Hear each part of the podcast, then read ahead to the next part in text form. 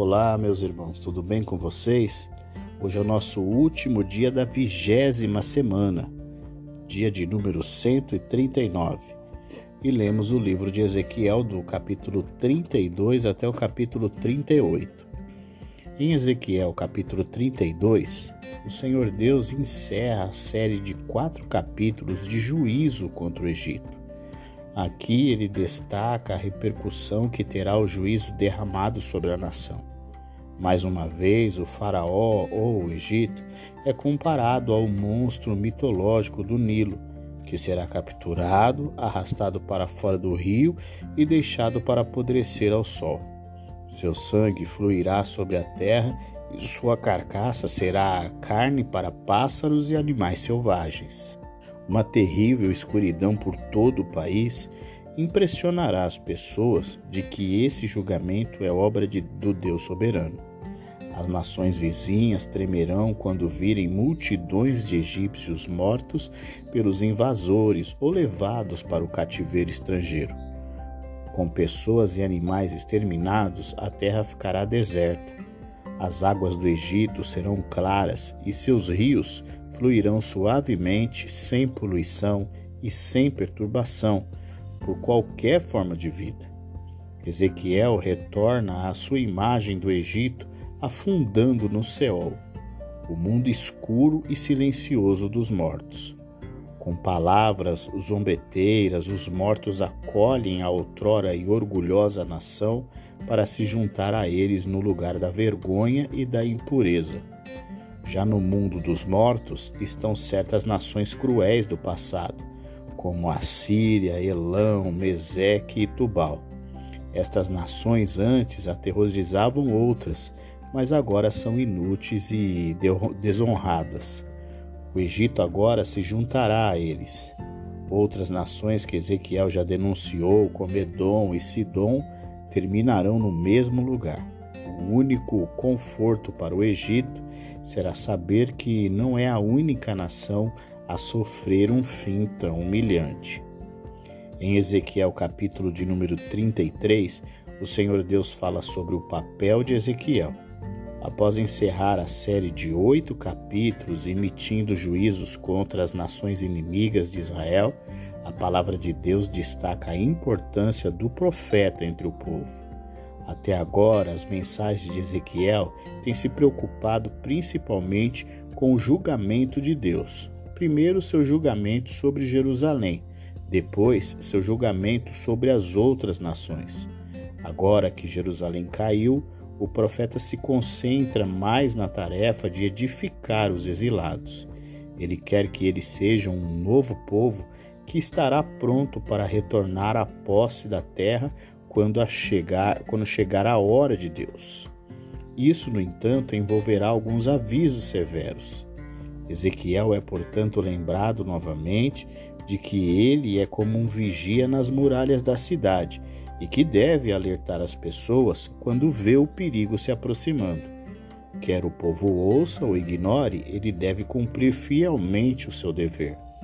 Pela primeira vez, os exilados mostram tristeza por seus pecados passados.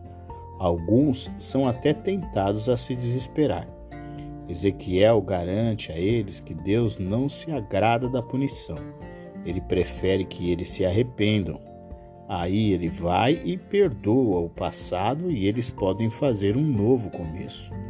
O profeta lembra ao povo que cada indivíduo tem a responsabilidade pessoal de fazer aquilo que é certo para desfrutar as bênçãos de Deus.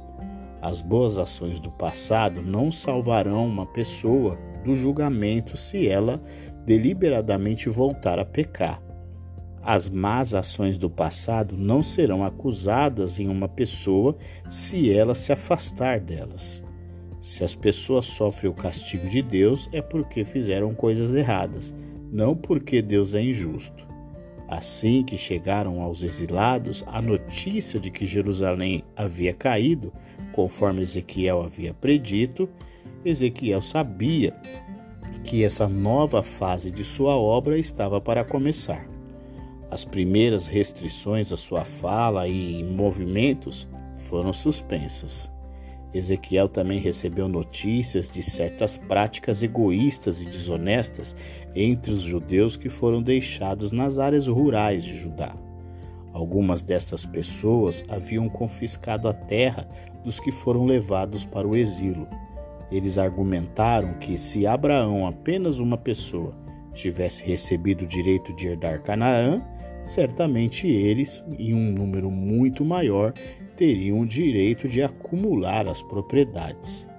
A resposta de Deus por meio de Ezequiel é clara: os judeus dispersos em Judá não têm o direito de possuir nenhuma parte da terra, visto que cometem os mesmos pecados dos de Jerusalém. Pecados pelos quais Jerusalém foi destruída e o seu povo levado ao cativeiro. Aqueles que escaparam dos babilônios não são as pessoas que retomarão a posse da terra prometida. Ao contrário, eles serão punidos como os de Jerusalém foram punidos.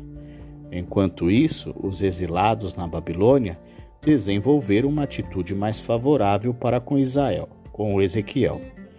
Agora que sua previsão da queda de Jerusalém se cumpriu, eles estavam convencidos de que ele era um verdadeiro profeta. Como resultado, eles passaram a ouvir o que mais ele tinha a dizer. Mas eles estavam preocupados apenas com quaisquer vantagens que pudessem obter para tornar a vida mais fácil para si mesmos na Babilônia. Eles ouviram Ezequiel como ouvem um artista eles não tomaram conhecimento de sua instrução moral. Somente depois de serem restaurados à terra prometida, as pessoas entenderiam completamente que esse era o objetivo para o qual Ezequiel estava tentando prepará-los. Em Ezequiel capítulo 34, o Senhor Deus mostra o seu amor com seu grande rebanho e promete apacentá-los e livrá-los dos pastores infiéis os líderes de Israel, fossem do reino do norte ou do sul, deveriam ser pastores, mas em vez de cuidar do povo, eles os exploraram. Sua única preocupação era com eles próprios. Por causa da sua negligência com o rebanho, as ovelhas foram atacadas e dispersas. Por causa da corrupção dos seus líderes, Israel foi destruído por nações hostis e o seu povo levado cativo para países estrangeiros. Deus, portanto, punirá os pastores, mas ele resgatará as ovelhas dispersas e atrará de volta para suas casas. O próprio Deus será o seu novo pastor. Ele vai alimentá-los e cuidar deles. Ao mesmo tempo que simpatiza com os aflitos, ele agirá com estreita justiça contra os opressores. Tendo o rebanho sob seu controle e cuidado, o verdadeiro pastor removerá deles aqueles que, em sua ganância e egoísmo, estragaram as pastagens e sujaram a água para os outros. Deus punirá aqueles que se tornaram ricos e poderosos, pisoteando os direitos de seus concidadãos. Quando Deus remover aqueles que oprimem outros para o seu próprio benefício, ele estabelecerá seu Messias para governar seu povo com amor e justiça. O ideal que Davi desejou, mas nunca experimentou, será então uma realidade. Ezequiel fala do novo relacionamento entre Deus e o seu povo com uma aliança de paz. Existe um vínculo de harmonia entre o bom pastor e as suas ovelhas. Assim como o pastor protege o seu rebanho dos animais selvagens e dá boa pastagem às suas ovelhas, Deus protegerá seu povo de seus inimigos e lhes dará prosperidade agrícola. Seu povo responderá com verdadeira lealdade. Eles serão o seu povo e ele será o seu Deus. Em Ezequiel capítulo 35, o Senhor Deus volta o seu rosto contra o monte Seir, que representa os inimigos do povo de Deus. Visto que os judeus herdariam suas terras novamente, qualquer nação estrangeira que tentasse ocupar aquela terra para si mesma teria que ser vencida. E uma dessas nações era Edom, simbolizada aqui pelo seu marco distintivo, Monte Seir. Edom tinha um longo histórico de ódio amargo a Israel e, com ímpia vingança, ajudou a Babilônia a esmagar Jerusalém. Portanto, a própria Edom será esmagada. Ela sofrerá o massacre que fez Jerusalém sofrer. Seu povo será exterminado e sua terra deixada desabitada. Edom estava determinada a tomar o território de Judá para si, mas Deus viu a ação de Edom como um ataque contra ele. Visto que Judá era o povo de Deus e sua terra era seu território, as maldições de Edom contra Judá eram, na verdade, blasfêmias contra Deus. Longe de tomar posse da terra de Judá, Edom será destruída e sua terra deixada em desolação. Em Ezequiel capítulo de número 36, o Senhor Deus promete a Israel que irá restaurá-lo. Além disso, fará sair a vergonha implantada pelo cativeiro e humilhará as nações que se alegraram com seu sofrimento. Com a remoção do povo de Israel de sua antiga pátria, ambos os reinos do norte e do sul, certas nações vizinhas aproveitaram a oportunidade para tomar para si o antigo território de Israel.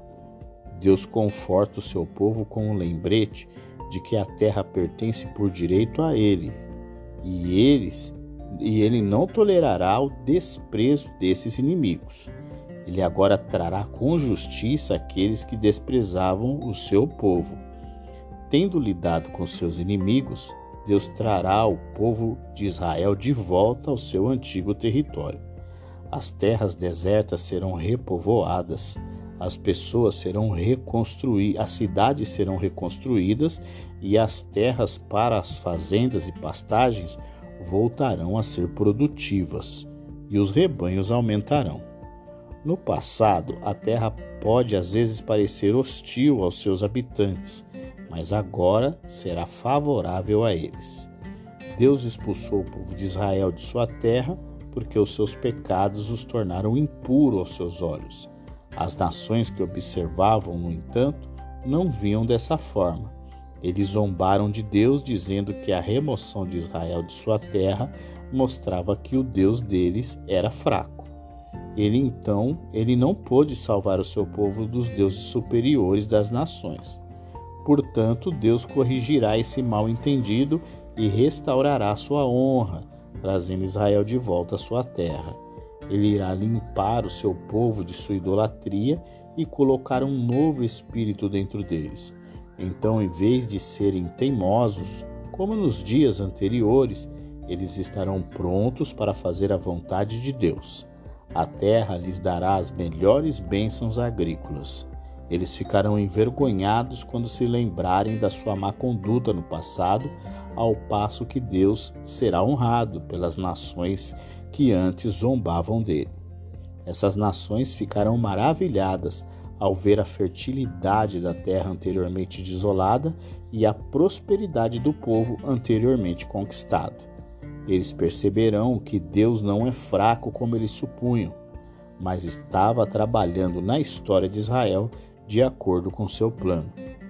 Como, como rebanhos de animais de sacrifício, uma vez encheram Jerusalém em tempos de festividade, multidões de judeus encheram as cidades de Israel novamente.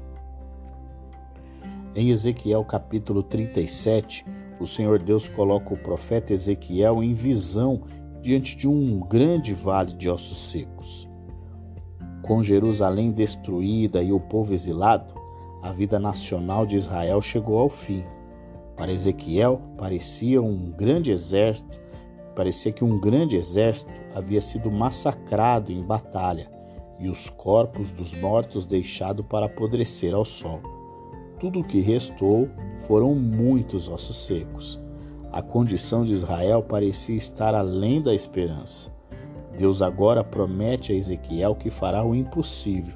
Ele trará Israel de volta à vida, como se ele trouxesse os ossos espalhados juntos, colocasse carne sobre eles e soprasse vida neles. O Israel morto se tornaria uma nação viva novamente.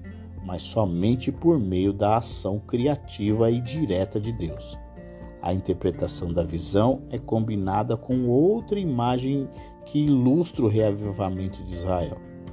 Esta é a imagem de corpos enterrados voltando à vida. Novamente, a renovação de vida é apenas pela atividade direta de Deus. Quando a nação for restabelecida em sua própria terra, não haverá a divisão que existia anteriormente entre o reino do sul, Judá, e o reino do norte, Efraim. Para demonstrar a unidade deste novo reino, Ezequiel pegou duas varas simbolizando os dois reinos anteriores e os manteve juntos de forma que parecessem um. Ao explicar o significado de suas ações ao povo, Ezequiel enfatizou que não haveria idolatria na nação restaurada. O rei que governará esta nação unificada não será outro senão o prometido Messias da dinastia de Davi. O povo viverá na terra prometida aos seus antepassados e caminhará nos caminhos de Deus. Deus dará ao seu povo as bênçãos da aliança. Ele estabelecerá sua presença eterna entre eles e todas as pessoas saberão que Israel é o seu povo. Chegamos ao nosso último capítulo dessa semana, Ezequiel, capítulo de número 38, onde diz que o Senhor Deus fala sobre Gog e Magog, duas nações inimigas de Israel que sempre aparecem em contextos de grande guerra. Para os judeus da época de Ezequiel, as nações mencionadas aqui representariam as regiões mais distantes do mundo, os quatro cantos da terra. Eles são liderados por um homem chamado Gog, que mora ao norte da terra de Magog e é o governador do reino conjunto de Mesec Tubal. Ele liderará um ataque a Israel e será ajudado por outros países do leste, a Pérsia, do sul, provavelmente a Etiópia e a Líbia, e do norte, Gome e Bet Togarma. Mas porque Deus está trabalhando na história, os agressores, não o povo de Deus, são os que estão condenados. Este exército combinado lançará seu ataque algum tempo depois que o povo de Deus estiver satisfeito de volta em sua terra.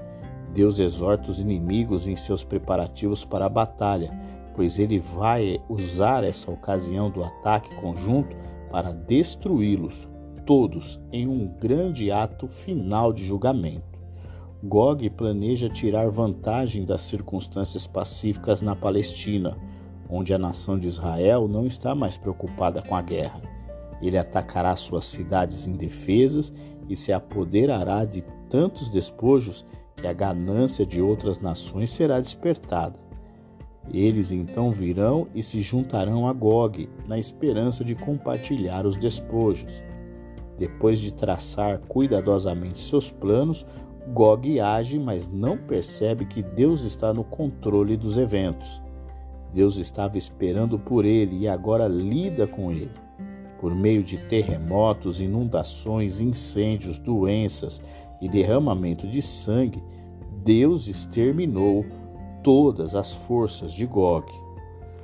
E assim está encerrada a vigésima semana do plano de leitura da Bíblia em 200 dias. Hoje é o nosso dia de número 139. Amanhã é o nosso descanso. Então nós voltamos somente na segunda-feira. Então eu te aguardo e até lá!